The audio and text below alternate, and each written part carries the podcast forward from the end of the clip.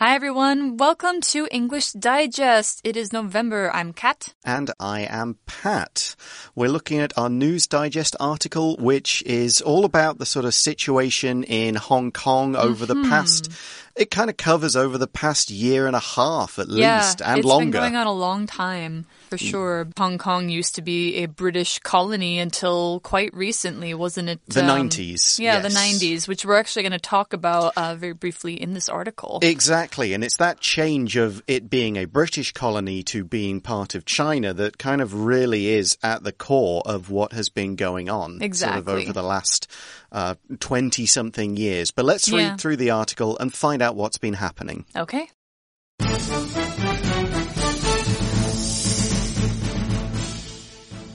The passage of a new security law in Hong Kong has put democratic nations around the world on high alert. After over a year of protests and turmoil in the city, the Chinese government moved to pass a national security law applying to Hong Kong. This was done by a Congress in Beijing without the input of Hong Kong's legislative body. The law came into effect on June 30th, 2020, just one day before the 23rd anniversary of Hong Kong's transfer to China by the UK. The law grants a broad range of provisions for how certain acts can be monitored and punished. Crimes of terrorism, rebellion, or involvement with foreign forces are now punishable by up to life in prison. People who are suspected of criminal activity can be put under surveillance, including having their phones and electronic devices tapped. Some trials can be conducted behind closed doors, and certain cases may be sent to trial in mainland China.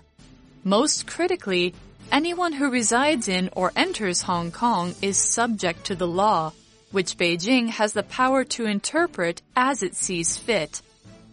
These sweeping changes and vague interpretations of the new law terrified pro-democracy advocates in Hong Kong, with many deleting their social media accounts as their speech may now be criminalized.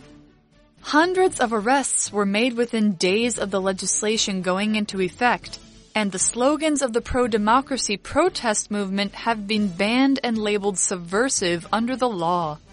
Democratic governments around the world expressed concern and disappointment over China's decision, and several countries have been working to make it easier for Hong Kongers to emigrate. Only time will tell whether Hong Kong will retain its own system to some degree or be fully and forcibly absorbed into mainland China.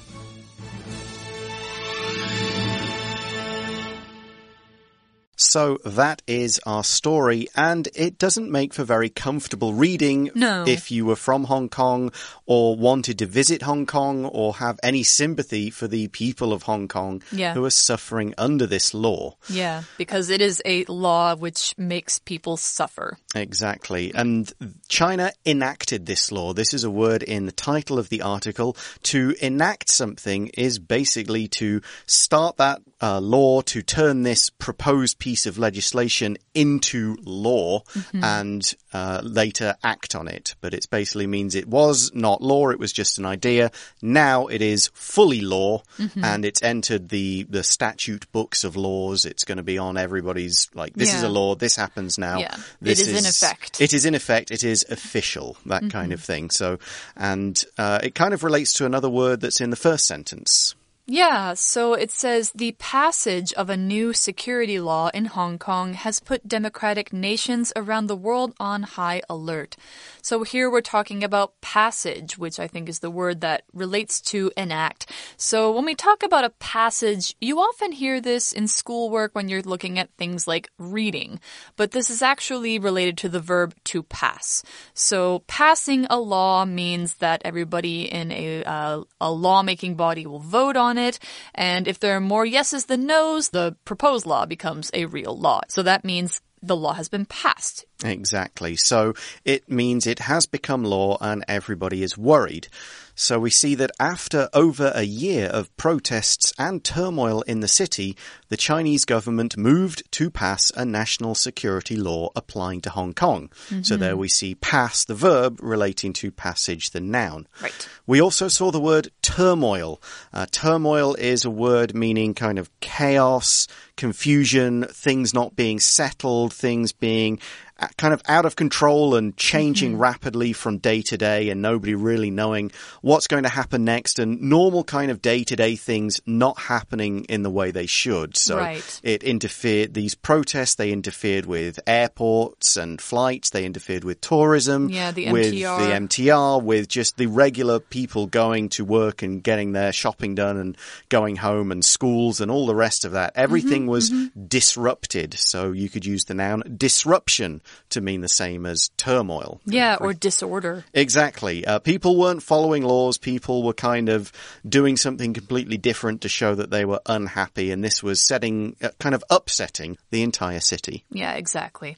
So that's why the government of China moved to pass this law. And this was done by a Congress in Beijing without the input of Hong Kong's legislative body. So now we know who's responsible. We know that there is a group of people in Beijing called a Congress, which is a bunch of people who are responsible for making laws or for passing laws, deciding what the law is going to be. And they did it without the input of Hong Kong. That's how, so if you look at the word input, when you ask for someone's input, you're basically asking them for their voice or for their opinion. So if you don't ask for someone's input, it means you're not really giving them a chance to speak up and say, no, I don't like this thing, or yes, I agree with you.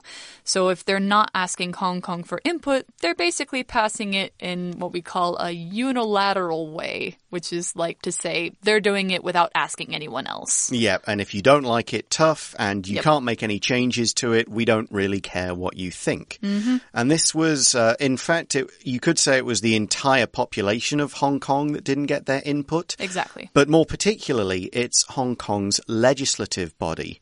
Uh, a legislative body, legislative means related to the making of laws. A legislative body is the group of people, like a congress or a government or a parliament or any of those words, that makes the laws. In Taiwan, we have the legislative yuan, which Yeah, is right. the group of the part of the government that makes the laws. You guys have Yeah, it's quite a uh, usually a large body of people. Right, We have ha- Congress. Yes, and you have two chambers of it, right? Yeah, we The- have the Senate, which is the high chamber, and then the House of Representatives, which is the low chamber. Right, and in the UK, our legislative body is just the Parliament. We have another group, the House of Lords, but they don't really have the power to do as much. Oh, I actually thought they were part of Parliament. They are, they're the upper chamber, but they're, Ah. they're mostly bypassed. They can't do a great deal to affect the laws because of the way our kind of government is set up. Okay, I see. Okay, so uh, basically it's saying Hong Kong's government, the group of people who normally make the laws of Hong Kong, were not asked to make any changes. They were not asked for their opinions. They were not asked to ask their own people who vote for them, hey, what do you think of this new law? It was just done without them. That's right. And the law came into effect on June 30th, 2020, just one day before the 23rd anniversary of Hong Kong's transfer to China by the UK. So you count back, you go, okay, 97. Yep, that was when uh, Hong Kong officially ceased to become uh, part of Britain's Commonwealth and became part of China. Right. And I read this was actually done not one day, but one hour before that anniversary. It was done at 11 p.m. Wow. That Yeah. sounds pretty deliberate I as to know. kind of we're getting this done before so this next year, sort of year 24 of it being China Mm-hmm. is the year where everything has changed. Yeah, and I guess that's what they're expecting to happen. And so, what does this law mean for the people? Because we're saying it's, you know, kind of a strict law. It's causing people to suffer. So let's find out how. The law grants a broad range of provisions for how certain acts can be monitored and punished. So now we're using this word grant. Now, grant is a verb that means usually to give somebody something, but in the case of laws or other functions of government, it basically means to kind of put into effect. So it, uh, allows the government to take these actions by granting them these powers. Yeah, it, grant, you could say, gives. It gives mm-hmm. or provides, in this case, a Yeah. broad range of provisions for how certain acts can be monitored and punished. Here, we're using the word provisions to kind of mean options, different things that the police force in Hong Kong, that the uh, people who control the police, the lawmakers, Yeah, the judges. it basically gives them a whole different range of options for things, for how to monitor people, how to punish people. And it's basically set out. It's like a law that says, okay, if somebody does this, they can be punished this way or this way. If you think someone is doing this, you can watch them this way and this way. It's all legal. It's all in the law. Uh, and nobody can say this is unfair. right. Well, they could say it's unfair, but they can't say it's illegal. They can't say it's illegal. Because it's l- not. Yes, it's legal options of, as part of this new security law. We can also use the word provision to mean like the food that people eat on a certain Yeah. journey. So there are two meanings for this word. This is more of a legal term used in this way. Yeah, so we have a lot of legal and government terms in this article because it's about a law. And it's, of course, you need to talk about a law in legal language. But we're trying to make it a little bit easier for you. Right. So, what can be monitored and punished? Hmm. Well, we see crimes of terrorism, rebellion, or involvement with foreign forces are now punishable by up to life in prison. So, these are obviously the serious ones, and kind of what's what what's dangerous here is that it's up to the Hong Kong government or, Yeah, or China, China. rather to decide what is terrorism, rebellion, or involvement. They Right. get to say this is terrorism, and even if you say no, it isn't, then you could still be punished. Right. Especially rebellion, I feel Yes. like, is uh, a, A very broad key. term. Yeah, and it's very key to what's been happening over the last couple of years because rebellion means uh, you fight back against people who are trying to tell you what to do. It's rebellion against authority. So last year, when Hong Kong lawmakers tried to tell the people, like, we're going to do this thing, the people said, no, we don't like that. And they made huge protests. That was a rebellion. Exactly. Um, terrorism is, of course, using kind of fear, violence to scare people into acting a certain way based on your political or religious beliefs. Yeah, usually it's an attack. Yeah, to kind, kind of Violence. terrorize people into saying you got to do this, or there's going to be more violence and killing and so on. Mm-hmm. Uh, and involvement with foreign forces would be kind of working with spies from abroad to do something to kind of endanger your own country. Yeah. It's like you're working with a foreign power to in an act of rebellion, for Yeah. example. And that would be the normal definition of involvement with foreign forces, but I think they're also interpreting it to mean asking foreign armies for help. Yeah, like saying, America, come save us. You mean, no, that's involvement with foreign forces. You Yes. get up to life in prison, mm-hmm. which means the maximum is you stay up to your, the rest of your life and they can use that as a punishment Yep. and they probably will. Yeah, they probably will, because they want to scare people. All right, now what else does it provide? What's another provision? People who are suspected of criminal activity can be put under surveillance, including having their phones and electronic devices tapped. So, uh, if we look at surveillance, these are people who haven't done a crime yet. They are suspected of it.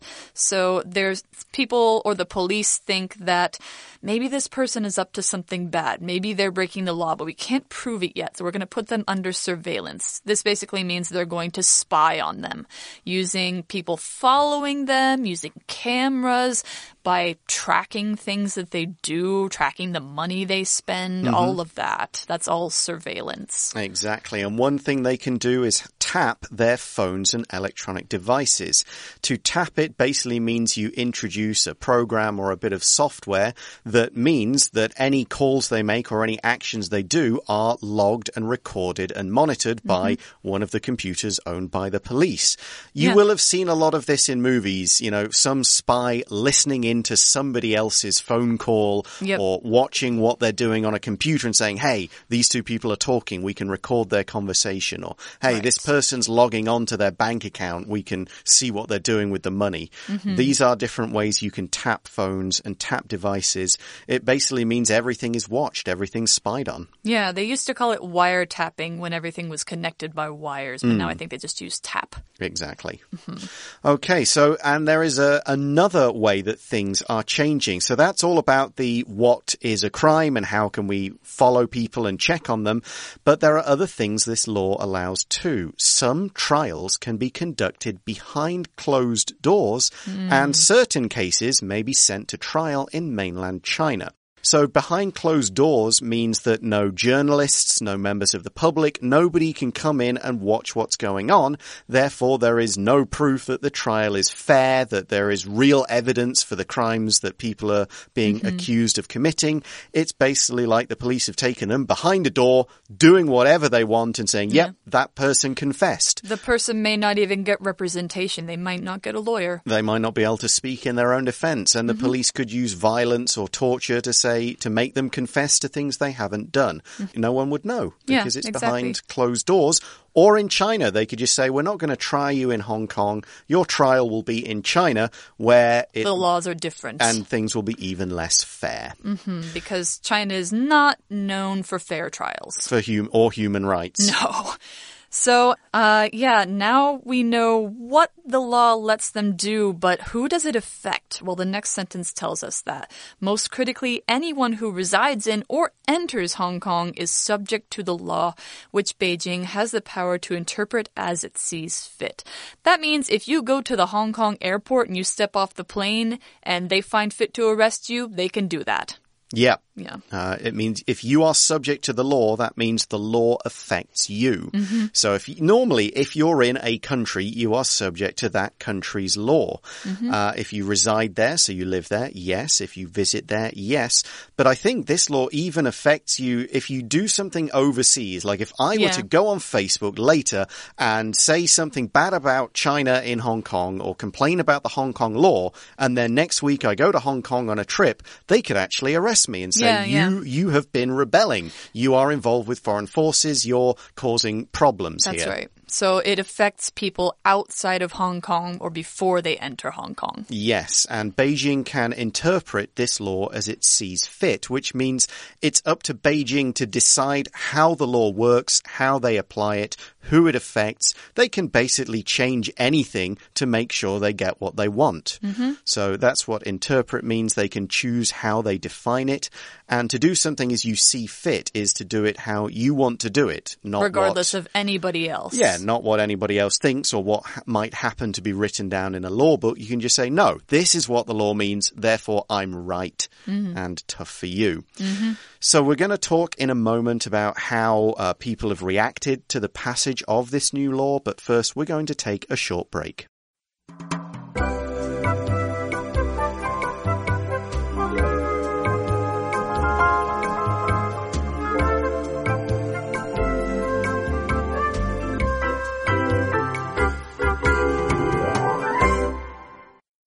All right, we are back and we've been talking more about what this new law means, how it was passed, and who it applies to, who is subject to it. So it seems like it's anybody who enters Hong Kong can be affected by this law, and it has some pretty strict provisions. But what are people in Hong Kong thinking about it? Well, it says these sweeping changes and vague interpretations of the new law terrified pro democracy advocates in Hong Kong, with many deleting their social media accounts as their speech may now be criminalized. That's a very long sentence, so we'll start off with talking about the interpretations.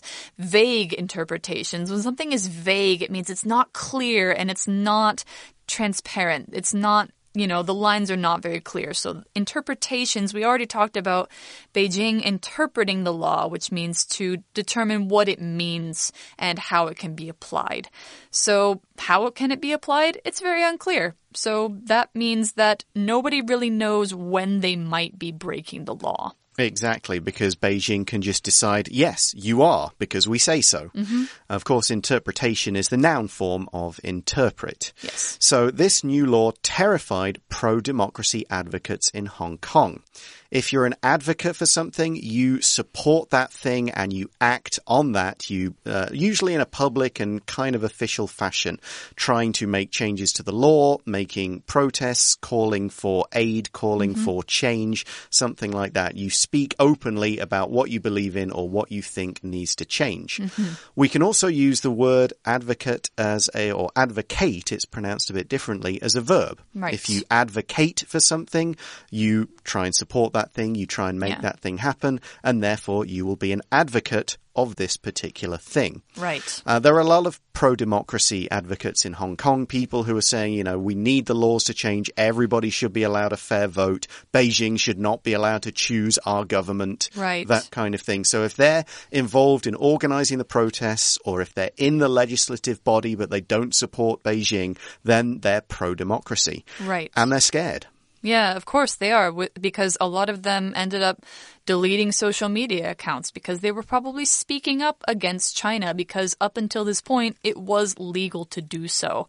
But who knows how China is going to interpret this law, so anything they said even before it passed might be subject to it. So their speech may now be criminalized. Whatever they said before, it could now be illegal, which means they could get thrown in prison. Exactly. Uh, we normally see the word criminal as a person and crime as a noun to commit a crime. Criminalize is a verb which means to make something illegal. Right. Right. So something was legal before. If you criminalize it, it's now against the law mm-hmm. and people can't do it or they'll um, get punished. Yeah, I think criminalize even goes farther than made illegal because there are illegal things that maybe people won't get arrested for. True. But criminalize would mean that you can get punished for it. Okay. Yeah.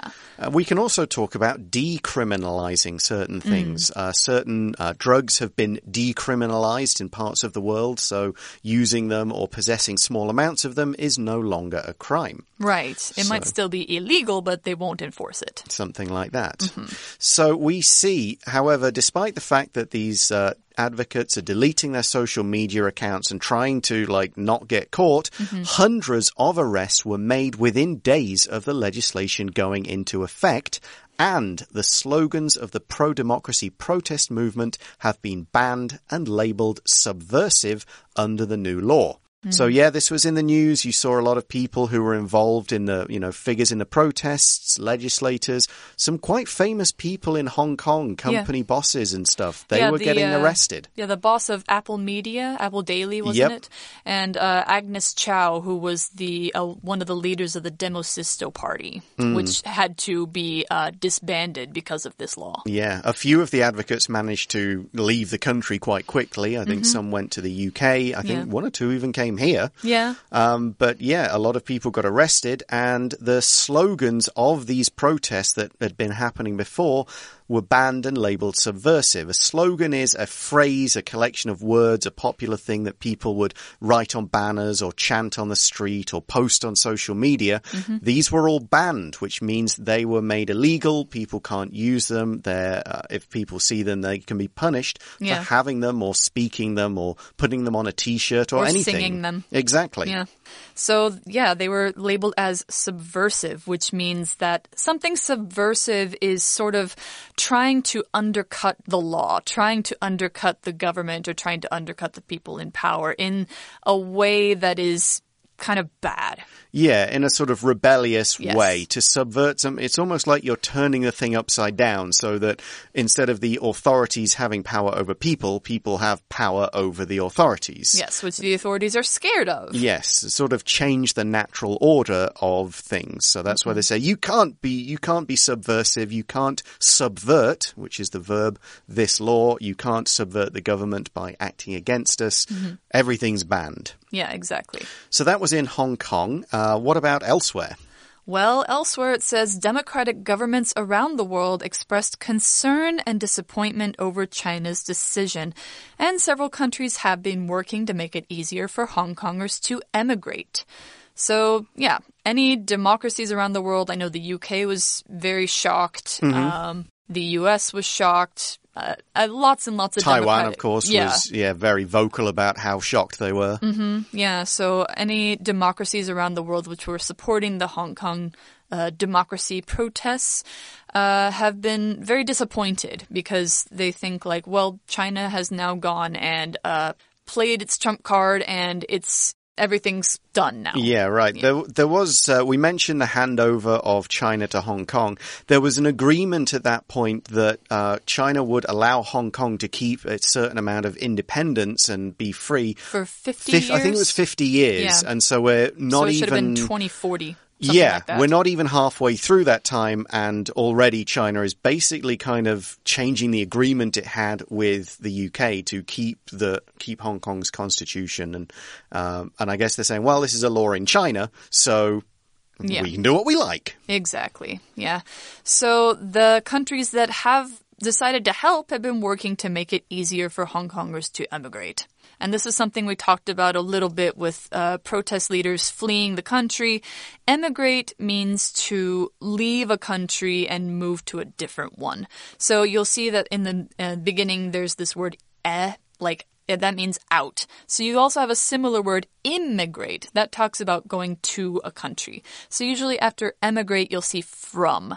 You'll talk about the country that you're leaving rather than the country you're going to. So they're emigrating from Hong Kong to other places. Yeah, and I emigrated from the UK and immigrated to Taiwan. That's right. So I did the same. I emigrated from the US.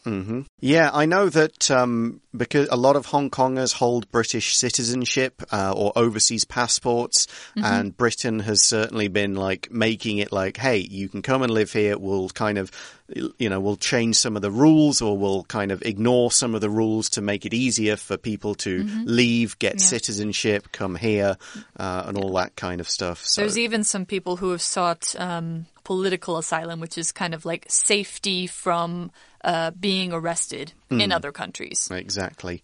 So we finish by saying only time will tell whether Hong Kong will retain its own system to some degree or be fully and forcibly absorbed into mainland China. So this idea of Hong Kong's own system is what we talked about earlier. Hong Kong having its own government and its own laws and its own rulers independent from China. Um, but and this agreement with Britain that it was supposed to keep that. Yeah. So we don't know now whether Hong Kong will retain, whether it will keep this or slowly it will just become another Chinese city where the laws are the same as every other Chinese city. Yep. I mean, after 50 years from the handover, it was probably going to happen, but it Yeah. looks like they're just doing it now. Exactly. So uh, that's what they're saying about forcibly absorbed. And when something forcibly happens, it means it's done by force. That's just basically, yeah, forcibly is the adjective or the adverb for doing something by force. Exactly. And we say whether it would retain its system to some degree, that means it might still have a little bit of independence, a few different rules, or whether it will be absorbed, so taken into and made part of the whole of China, so nobody thinks of it as SAR special region anymore. It's Yeah. just Hong Kong, China, another Chinese city. Yeah. Well, sadly, that's the end of the article. It's not a particularly optimistic end, but this is where we are at the moment. And Yeah. that's all the time we have. So thanks for listening today for English Digest. I'm Pat. And I'm Kat. Talk to you again soon. Bye bye. See ya.